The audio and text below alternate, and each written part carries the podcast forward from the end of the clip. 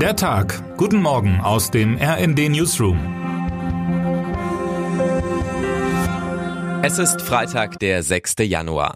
Die Zeitenwende in Berlin, sie macht ein bisschen Mut in diesen trüben Januartagen. Nachdem zunächst Frankreichs Präsident Emmanuel Macron der Ukraine zur Verteidigung gegen den russischen Aggressor leichte Kampfpanzer westlicher Bauart versprochen hatte, konnte Bundeskanzler Olaf Scholz offenbar nicht mehr anders. Denn mit der französischen Ankündigung bricht die Hauptausrede des Bundeskanzlers weg, keine schweren gepanzerten Fahrzeuge zu liefern. So formulierte es gestern Unionspolitiker und Leiter der deutschen NATO-Delegation Johann Wadefuhl gegenüber meinem Kollegen Sven Christian Schulz. Bisher hatte Scholz die Lieferung von Kampf- und Schützenpanzern stets und vehement abgelehnt. Doch nachdem auch US-Präsident Joe Biden der Regierung in Kiew Schützenpanzer in Aussicht gestellt hatte, bröckelte die Scholzsche Argumentation, man werde nicht im Alleingang handeln. Und so ging all das, womit sich Deutschland bislang schwer tat, gestern plötzlich dann doch recht schnell. Am Nachmittag kündigte Vizekanzler Robert Habeck an, die Bundesregierung werde zügig über die Panzerfrage beraten. Wenig später konnten meine Kollegen aus unserem Berliner Büro bestätigen, dass am Abend noch eine Entscheidung anstehen solle. Gegen 20 Uhr war dann klar, Deutschland zieht mit und will gemeinsam mit den USA der Ukraine erstmals Schützenpanzer vom Typ Marder für den Kampf gegen den russischen Angreifer liefern. Zudem stellt Berlin noch eine Patriot Flugabwehrbatterie zur Verfügung. Scholz habe sich darauf in einem Telefonat mit US-Präsident Joe Biden verständigt. Erst Frankreich, dann die USA. Der Druck in Berlin, er muss geradezu spürbar gewesen sein. Offenbar braucht Olaf Scholz den Druck. Mein Kollege Chan Merey aus unserem Berliner Büro kommentiert dazu, statt sich aber als Vorreiter zu profilieren, wirkt Deutschland wie ein Partner, der ständig auf der Bremse steht. Ein Bremser, der am Ende unter wachsendem Druck dann doch nachgibt, wie nun im Fall der Marder und in nicht allzu ferner Zukunft womöglich auch beim Leopard 2. Darf man nun also hoffen, dass bald alles besser wird? Auch angesichts der von Wladimir Putin angeordneten zweitägigen Feuerpause, die von heute Mittag an gelten soll? So schnell wohl leider nicht. Kiew jedenfalls hat die Aufforderung des Kremls, ebenfalls die Waffen ruhen zu lassen, bereits als zynische Falle abgelehnt.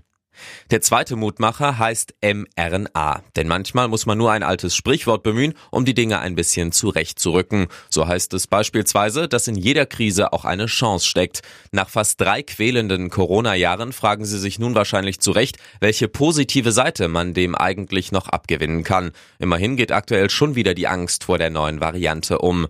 Karl Lauterbach verkündete gestern, dass nun auch Deutschland die Testpflicht für Einreisende aus China einführt und man stichprobenartig an Flughäfen auf die Suche nach neuen Mutanten gehen will. Und dann ist da auch noch XBB.1.5, die unserem Gesundheitsminister Sorgenfalten auf die Stirn treibt und im Nordosten der USA offenbar die Krankenhauseinweisungen in die Höhe schnellen lässt. Dabei hieß es erst vor einer Woche noch, die Pandemie sei vorbei. Das klingt alles erstmal wenig optimistisch. Doch für die mRNA-Visionäre in den Laboren dieser Welt brachte die Pandemie die Wende. Mittlerweile hat die Mehrheit von uns bis zu vier mRNA-Dosen Intus. Wir wissen, dass BioNTech in Mainz und CureVac in Tübingen sitzt und dass der Botenstoff auch ein Stoff ist, der uns hoffen lässt. Nämlich darauf, dass künftig mit Hilfe von mRNA nicht nur das individuelle Corona-Risiko gesenkt, sondern möglicherweise irgendwann sogar Krebs geheilt werden kann. Und damit wären wir wieder bei der Sache mit der Chance, die jede Krise bieten kann. Meine Kollegin, RD-Wissenschaftsredakteurin Laura Beigel, erläutert in unserem heutigen Schwerpunktthema, welche Möglichkeiten das mRNA-Verfahren Forschenden bietet und wie weit dieser Weg war. Immerhin hatte bereits 1960 Sidney Brenner mit seinen Kollegen am King's College in Cambridge seinen persönlichen Heureka-Moment. Mittlerweile hat BioNTech 14 verschiedene mRNA-Krebsimpfstoffe entwickelt, die bereits klinische Studien durchlaufen. Möglicherweise könnte das erste dieser Vakzine bereits 2030 auf den Markt gebracht werden. Und nicht nur Krebs, auch Malaria, einer der größten Killer weltweit, Gürtelrose, HIV und noch viele andere Krankheiten könnten in Zukunft durch einen kleinen Peaks besiegt werden. Das lässt doch hoffen. Termine des Tages. Vor der erwarteten Räumung des Braunkohledorfes Lützerath demonstriert Fridays for Future in Berlin und in Hannover.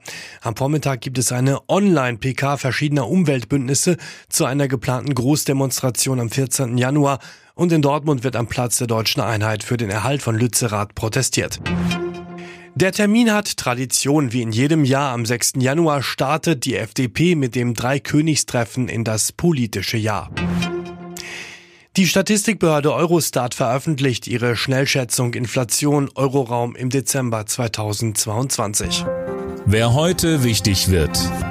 Heute vor zwei Jahren stürmten Anhänger des damaligen US-Präsidenten Donald Trump den Parlamentssitz, das Kapitol in Washington. Der Angriff auf das Herz der amerikanischen Demokratie wirkt bis heute nach. Vor allem die Republikaner zeigen sich seit der Präsidentschaft von Donald Trump zerstritten wie nie. Und so macht leider auch das Schauspiel, das sich in den vergangenen Tagen in den USA zugetragen hat, wenig Hoffnung. Der Machtkampf der Partei hat die Wahl ihres Parlamentssprechers, immerhin das dritthöchste Amt im Staat, ins Chaos geführt. Und damit wünschen wir Ihnen einen guten Start in den Tag. Autorin ist Nora Lisk, am Mikrofon Dirk Justis und Fabian Hoffmann. Mit rnd.de, der Webseite des Redaktionsnetzwerks Deutschland, halten wir Sie durchgehend auf dem neuesten Stand. Alle Artikel aus diesem Newsletter finden Sie immer auf rnd.de slash der Tag.